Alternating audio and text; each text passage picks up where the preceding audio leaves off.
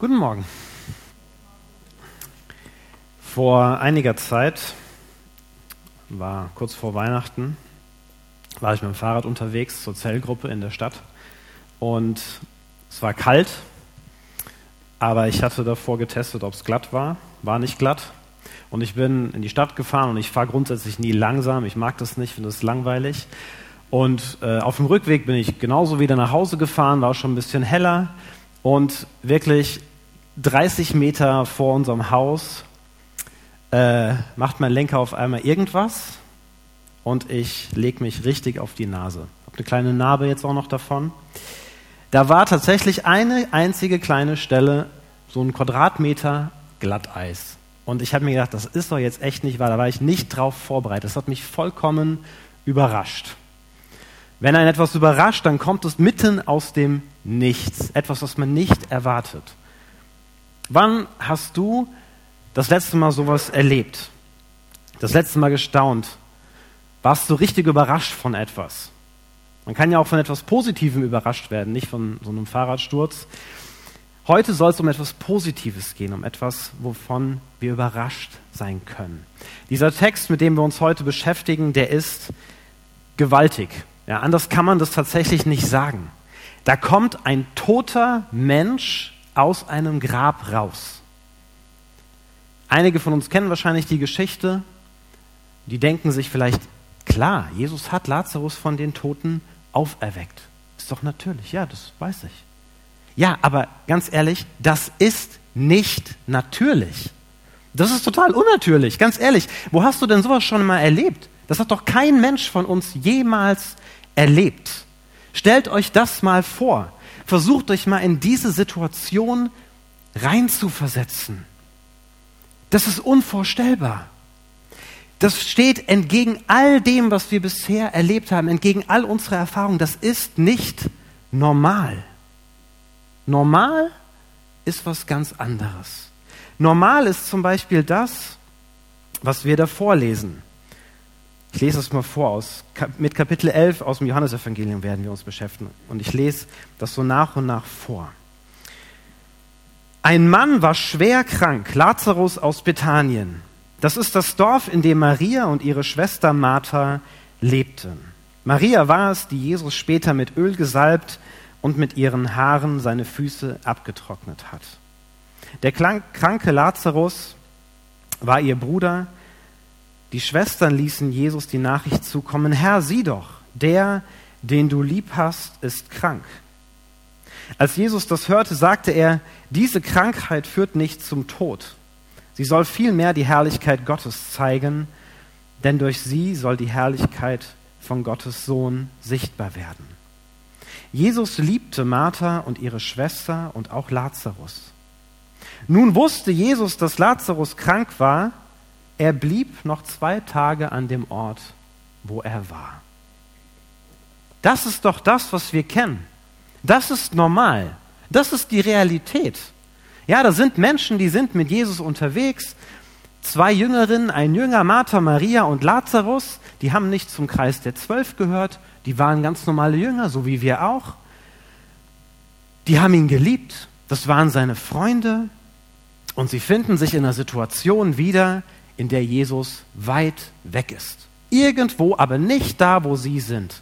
Und dann wird Lazarus schwer krank und die beiden Schwestern, schicken Boten zu ihm und lassen ihm ausrichten, Herr, sieh doch, der, den du lieb hast, der ist krank. Und was die Schwestern erwarten, ist ja wohl klar. Ja, die haben erlebt, Jesus hat Menschen gesund gemacht, der hat Menschen geheilt. Und jetzt hoffen sie darauf, dass Jesus das bei ihrem Bruder auch machen wird. Immerhin ist Jesus ja sein Freund. Und da steht, dass Jesus die drei Geschwister lieb hatte. Lazarus ist nicht einer dieser Menschen, denen Jesus irgendwo auf der Straße begegnet ist, der ihn bittet, hilf mir. Nein, Lazarus war sein Freund. Und Jesus, statt sich auf den Weg zu machen, sofort bleibt er sogar noch zwei Tage an dem Ort, wo er war. Das ist nicht einfach zu verstehen. Das ist wirklich nicht einfach zu verstehen. Versetzt euch mal in die Lage von den beiden Schwestern. Sie erleben nämlich, Jesus kommt nicht. Und sie wussten vermutlich, dass Jesus sich nicht sofort auf den Weg gemacht hat. Sie wussten, dass er schneller hätte da sein können. Wie haben die beiden sich denn gefühlt? Vermutlich allein gelassen, im Stich gelassen. Da haben sie all ihr Vertrauen auf Jesus gesetzt. Sie rufen ihn um Hilfe und sie erleben, er kommt nicht. Kennst du das?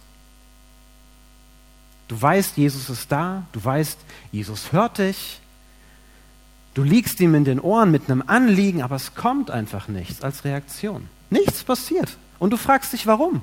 Warum kommt Jesus nicht? Der liebt mich doch. Und vielleicht kommen dann auch so kleine Zweifel und du fragst dich, liebt er mich vielleicht doch nicht richtig? Habe ich was falsch gemacht? Ist er vielleicht doch nicht für mich da? Habe ich mich getäuscht? Vielleicht hat er mich ja doch im Stich gelassen.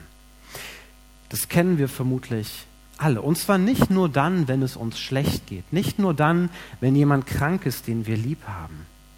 Wir sehnen uns ja auch so nach Jesus, danach ihn zu erleben, Antworten zu bekommen, zu erleben, dass er da ist und es kommt nichts.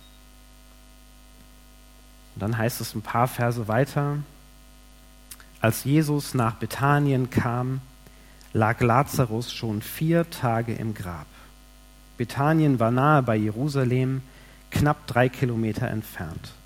Viele Juden waren von dort zu Martha und Maria gekommen, Sie wollten sie in ihrer Trauer um den Bruder trösten. Da kommt Jesus, aber er kommt zu spät.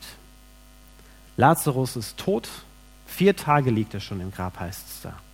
Vier Tage. Nach jüdischer Auffassung ist es so, wenn jemand stirbt, dann kommt seine Seele drei Tage zurück an das Grab, immer wieder, und dann geht sie am vierten Tag endgültig ins Totenreich. Das heißt, dann ist so eine Person wirklich tot. Das war's dann. Da gibt es auch nichts mehr zu hoffen.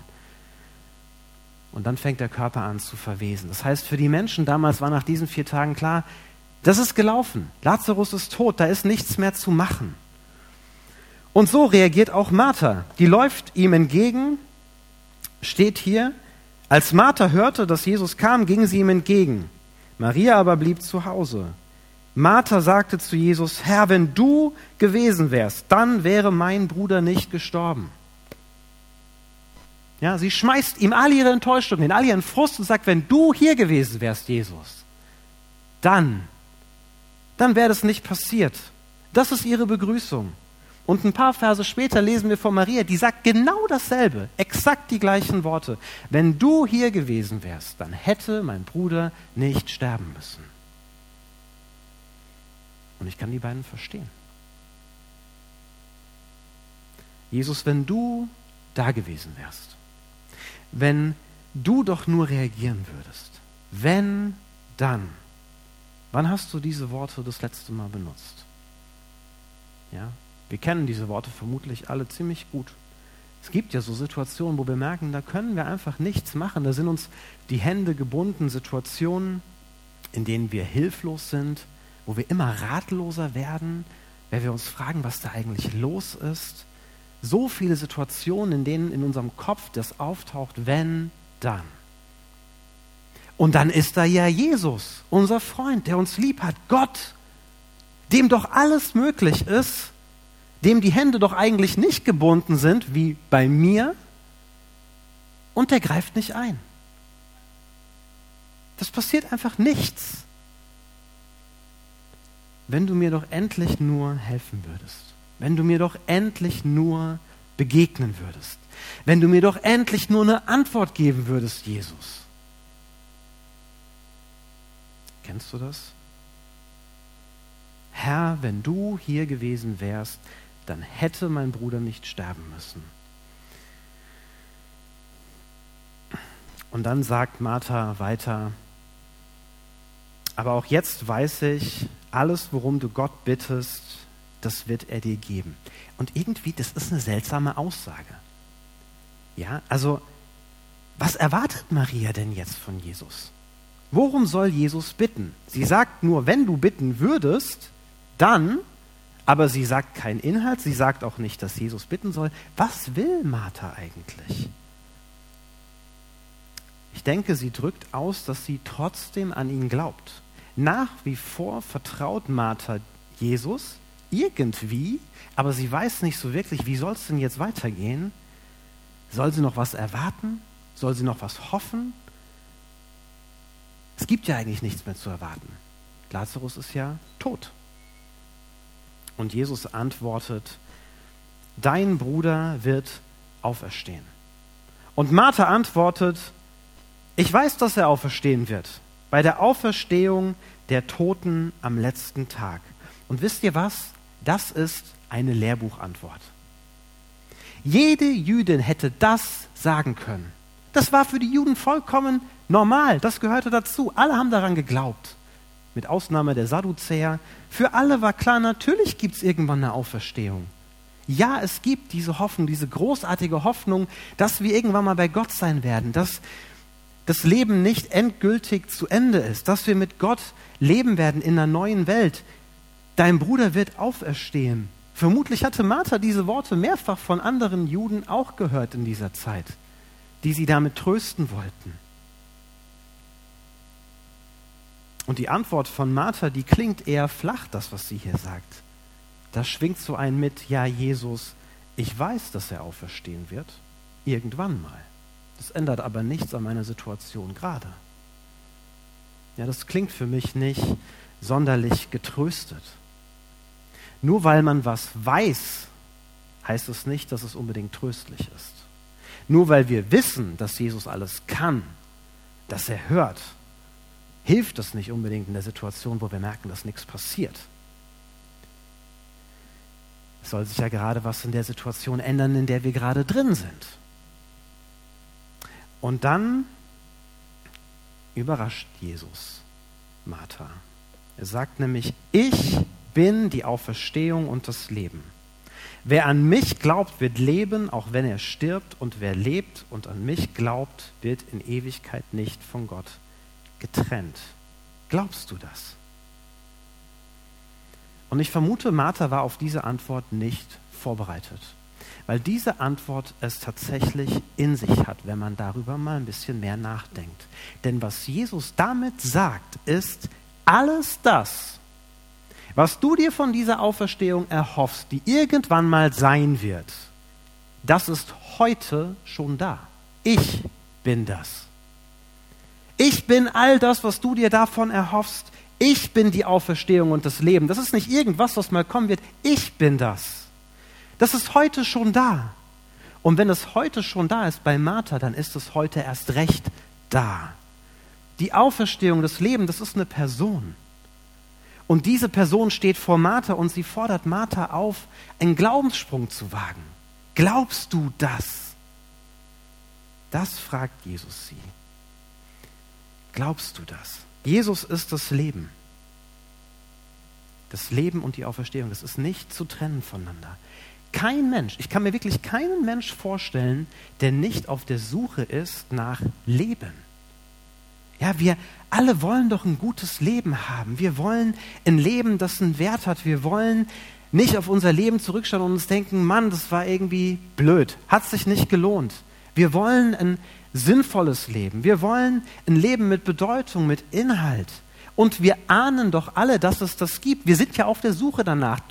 Wir versuchen es auf ganz vielen unterschiedlichen Wegen, diese Sehnsucht zu stillen. Wir ahnen, es gibt das.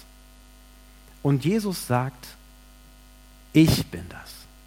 Jesus erhebt diesen Anspruch, ich bin alles das, was so ein Leben ausmacht, von dem du ahnst, dass es das gibt. Und ohne mich findest du das nicht.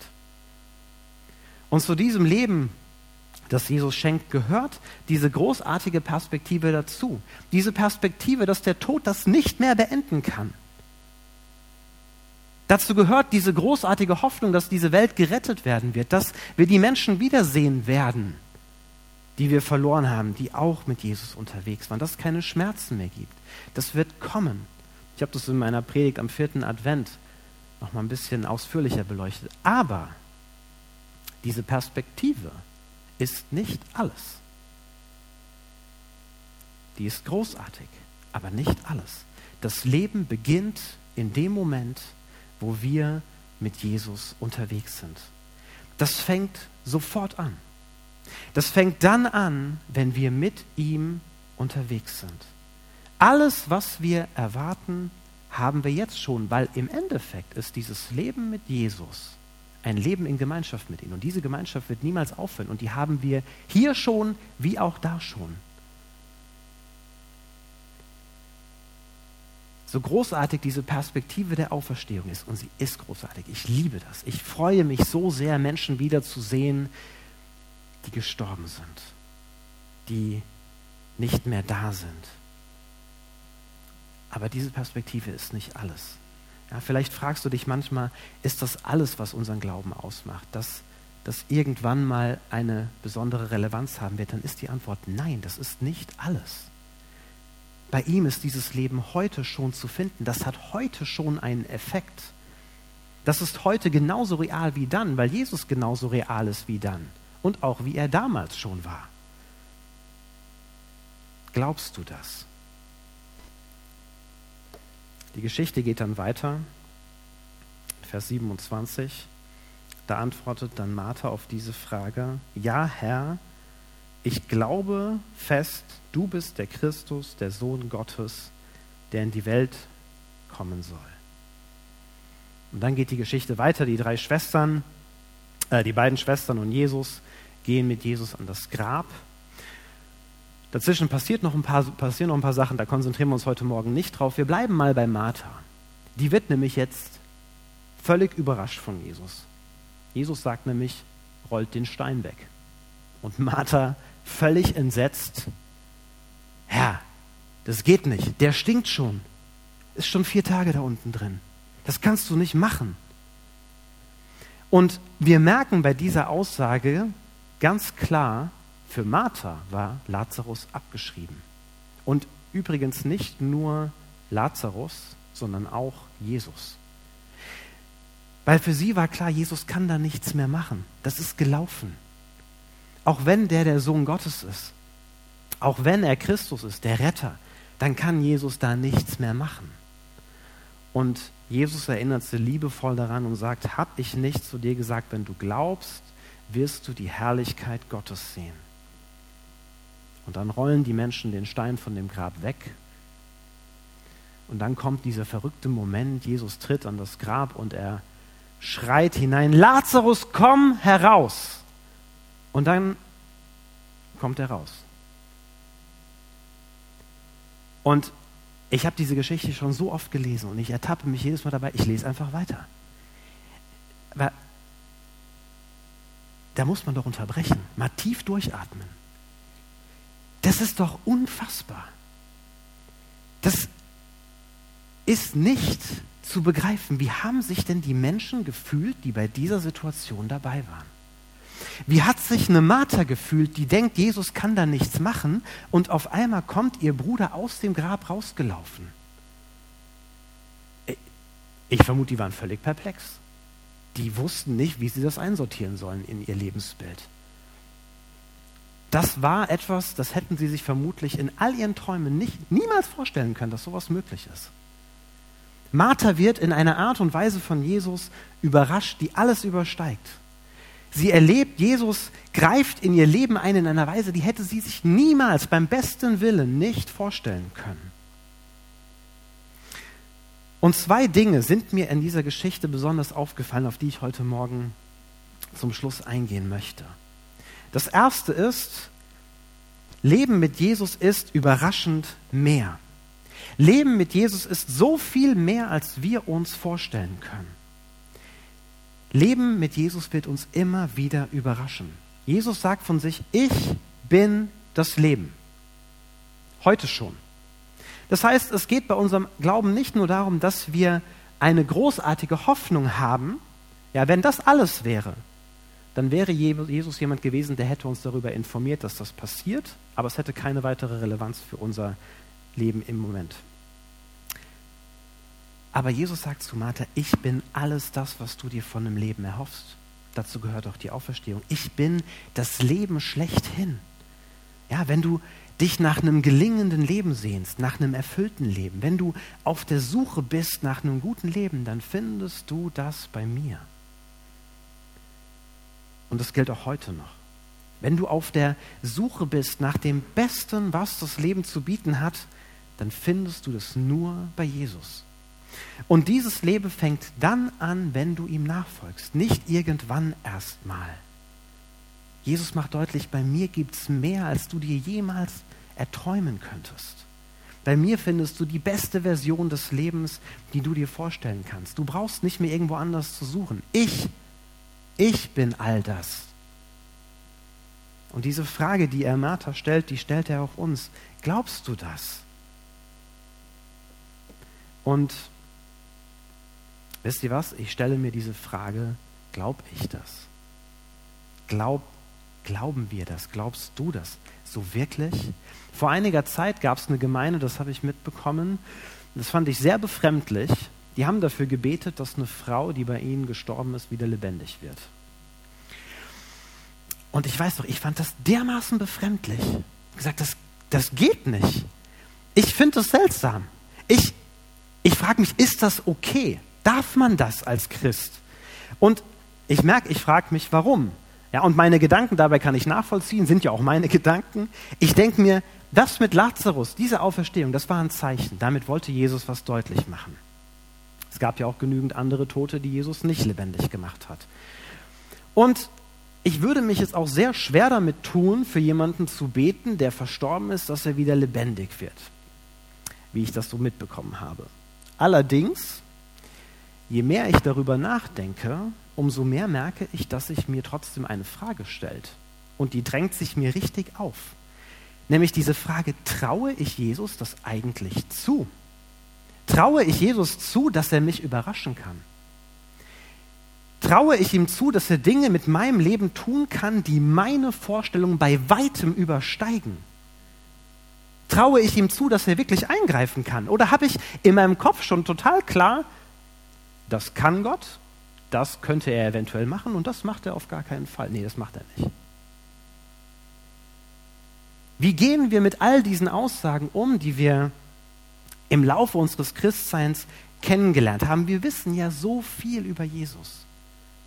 Was er alles gemacht hat, was er gesagt hat, was er denen versprochen hat, die mit ihm unterwegs sind.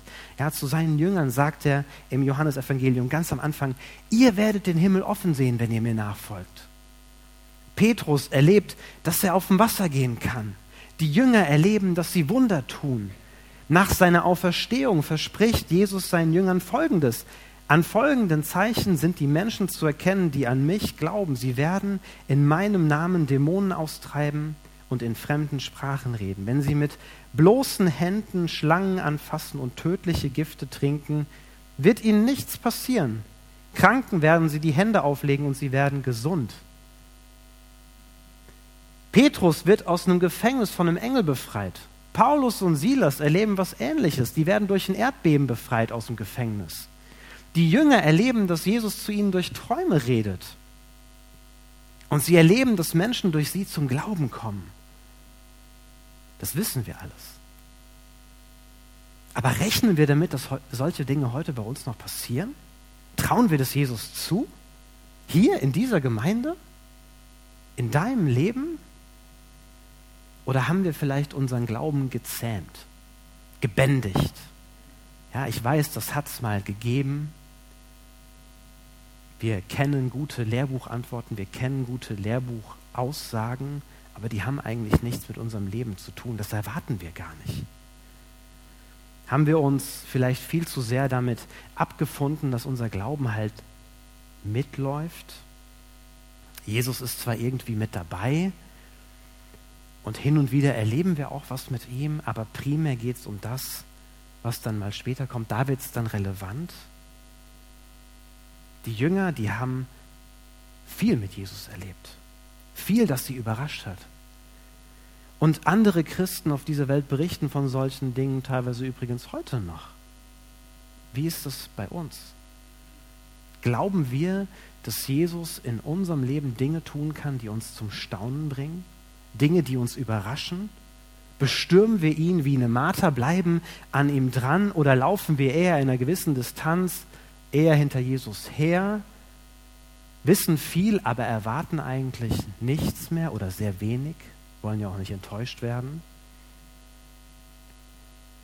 beschäftigen uns mit anderen Dingen, die auch schön zum Leben sind, weil wir unsere Erwartungen an ein Leben mit Jesus runtergeschraubt haben, weil wir eigentlich wenig von ihm erwarten. Martha erlebt Jesus, weil sie zu ihm geht, weil sie das hinter sich lässt erstmal und zu Jesus geht. Kann es sein, dass wir zwar mit Jesus leben, aber nicht so richtig seine Nähe suchen, weil wir in unserem Kopf schon klar haben, bei Jesus gibt es im Moment sowieso nichts Spannendes, nichts Interessantes, da gibt es nichts zu erleben. Bei Jesus ist es langweiliger, als wenn ich das und das und das und das alles mache oder dort und dort und dort überall hingehe. Zieht es uns eher zu anderen Dingen, weil wir gar nicht auf dem Schirm haben, dass Jesus so viel mehr ist, so viel mehr kann, weil wir ihn vielleicht doch nicht so wirklich ernst nehmen, wenn er sagt, ich bin das Leben, weil wir besser wissen, wie wir sinnvoll unser Leben füllen können. Ich überspitze ein wenig, ihr merkt es hoffentlich.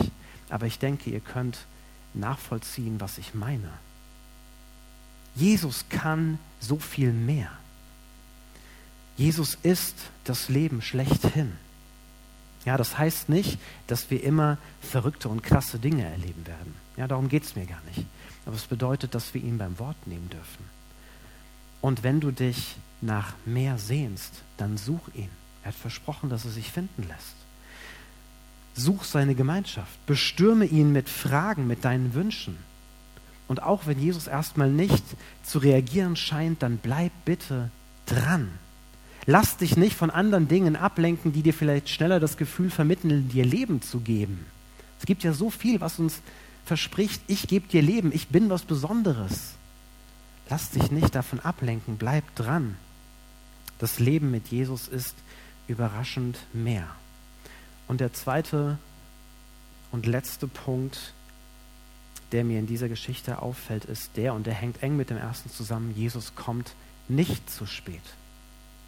Das Dranbleiben von, Ma von Martha, das zahlt sich aus. Sie geht ihm ja entgegen.